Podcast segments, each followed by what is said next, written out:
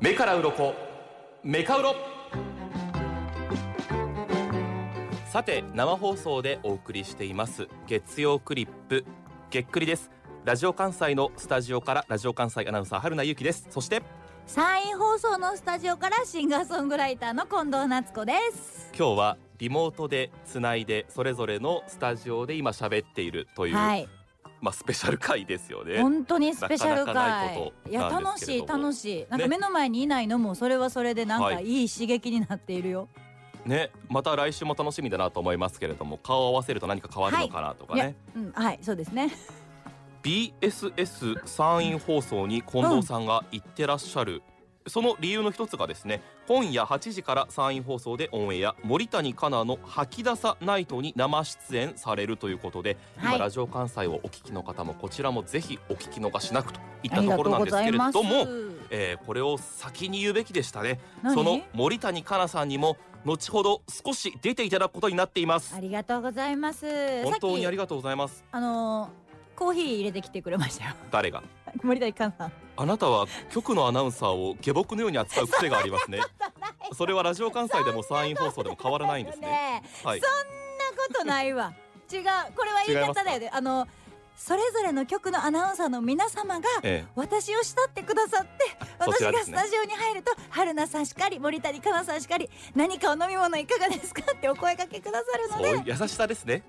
でよかったらおコーヒーなどいただけますかと言ったらブラックでよろしいですかと優しく聞いてくださってそれはコ大ー変ヒ失礼しーまでしプラスかなちゃんた。ははい。チョコレートしかもあの健康的にいいようにちゃんと70%カカオのさ、はい苦味があるけどあ美味しいよっていうチョコレートをプラスしてパッて持ってきてくれましたよ森谷さん来週はうちもやりましょう ね。コーヒーとチョコレートをマストでやりましょうね。そう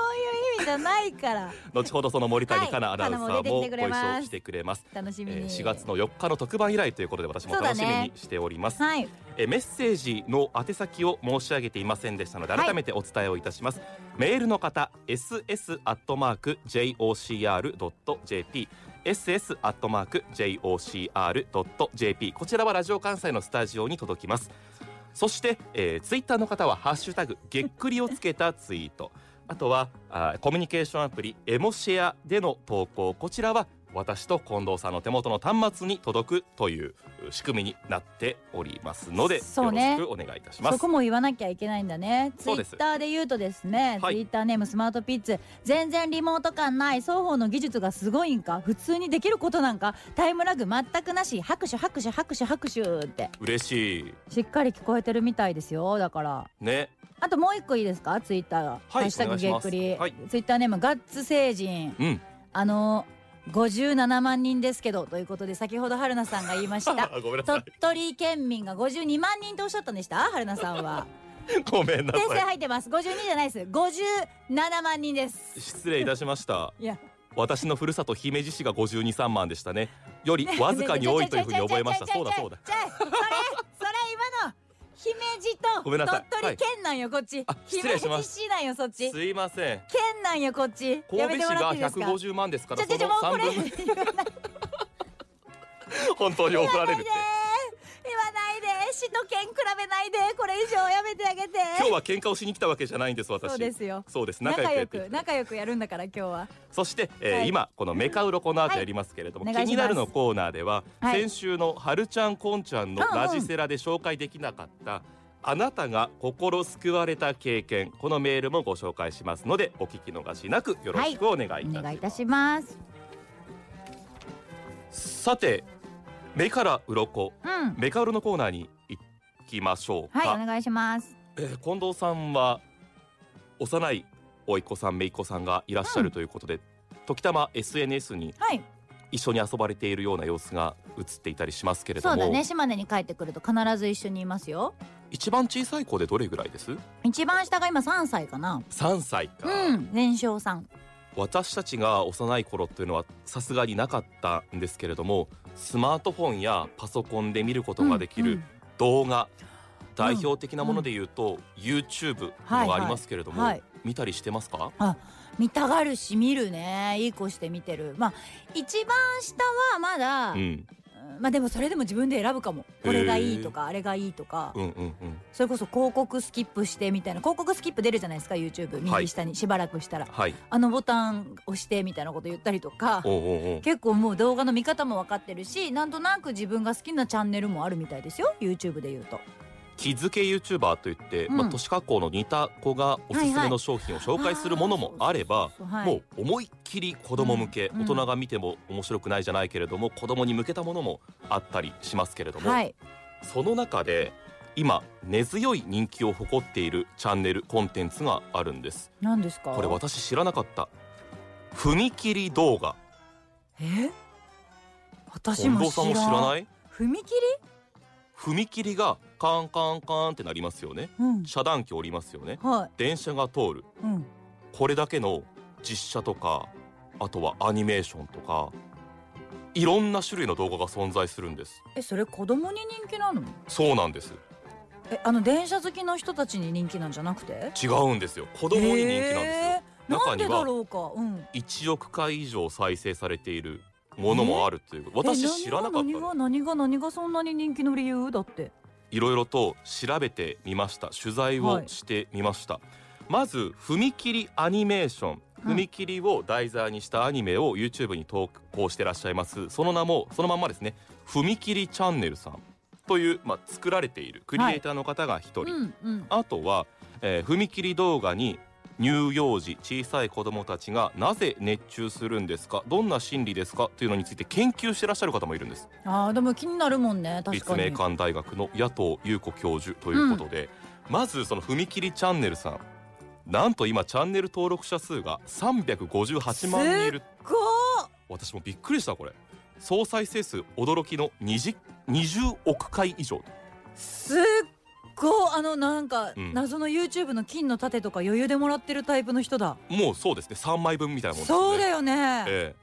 すごいねえ踏切がカンカンとなっていてその間をうん電車が通過する、はたいだこれだけのアニメーションうんだけではないんですねああと違はうんや基本はコンセプトというか原則はこれなんですけれども、うん今からすいません私意味のわからないことを言いますけれどもうん嫌だな踏切を通る貨物列車の中からギターを演奏する動物が現れてフルーツの英語名を歌で教えてくれる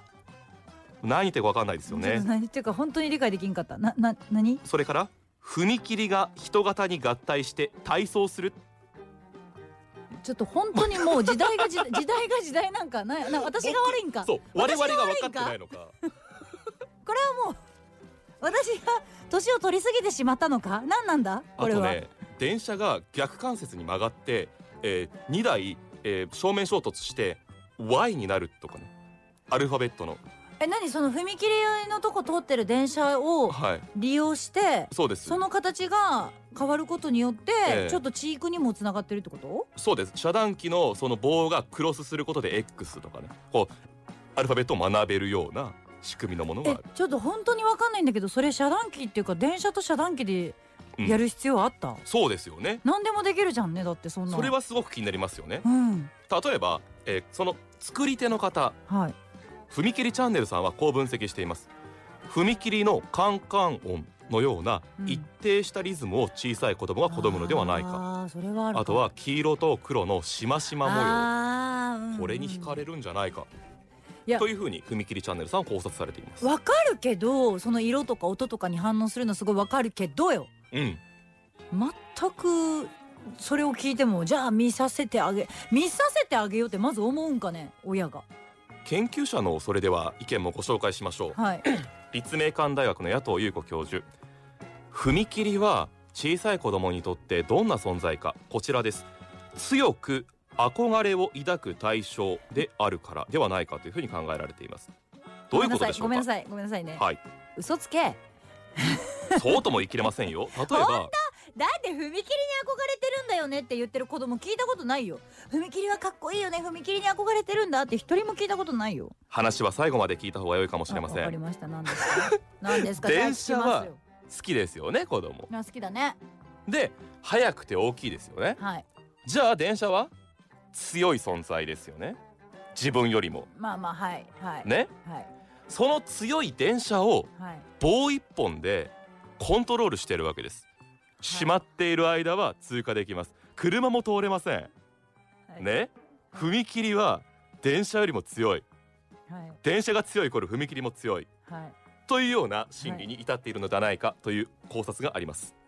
多分大人が勝手に考察してるだけ 近藤さんが全く納得をしない、え違う違う納得しないじゃなくて大人はその説明聞いてあうんまあなんかなんとなく言ってることわかりますってなるけど、うん子供そこまで考えてるのかなああの強い電車をあ踏切のおかげであの電車たちを動けてるってことは踏切の方が強いんだ踏切かっこいい、まあねえなってないんでしょうきっと例えばもっと単純な理由なんじゃないのかしら縁石に乗りたがる子供とかいるでしょ、はいはいはいあと棒を持って振り回す子供とかいるでしょあーいますねまああれ棒好きだよねってうん自分を大きく見せたいっていう欲望なんですって強く見せたいんですってっ本当ていうのが1歳くらいになると、うんまあ、自分をまあ養ってくれている育ててくれている両親より強くなりたいっていう心理が働くんだって、そうなんだでも確かに棒は好きですよ子供たちってねやたら棒をあのなんかあの広告とかをこうくるくるくるくるまむ丸めてはい、剣を作るみたいな、はあ、はあはあすごいすっごいこの、うんなるべく細く巻いてなるべく固めの剣作ってってすごい注文されてきたもんで作るんだ作る作るもちろん作ってきたし想像するとけなげですねそれ ではねも棒は好きだなっていうイメージはありますまあ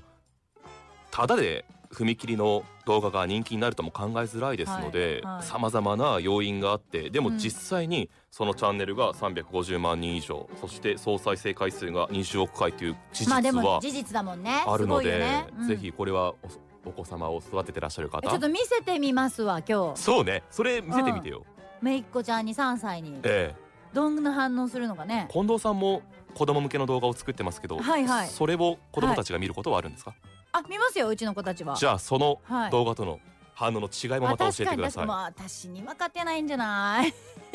だって今日 は目の前にいるおばだよまあそうですよね そうだよまあでもでも見せてみる見せてみる YouTube で踏切アニメが人気乳幼児が夢中になっているという話題でございましたが目から鱗何枚でしょう目から鱗九枚です9枚です検討しました9枚目から鱗のコーナーでございました次回もお楽しみに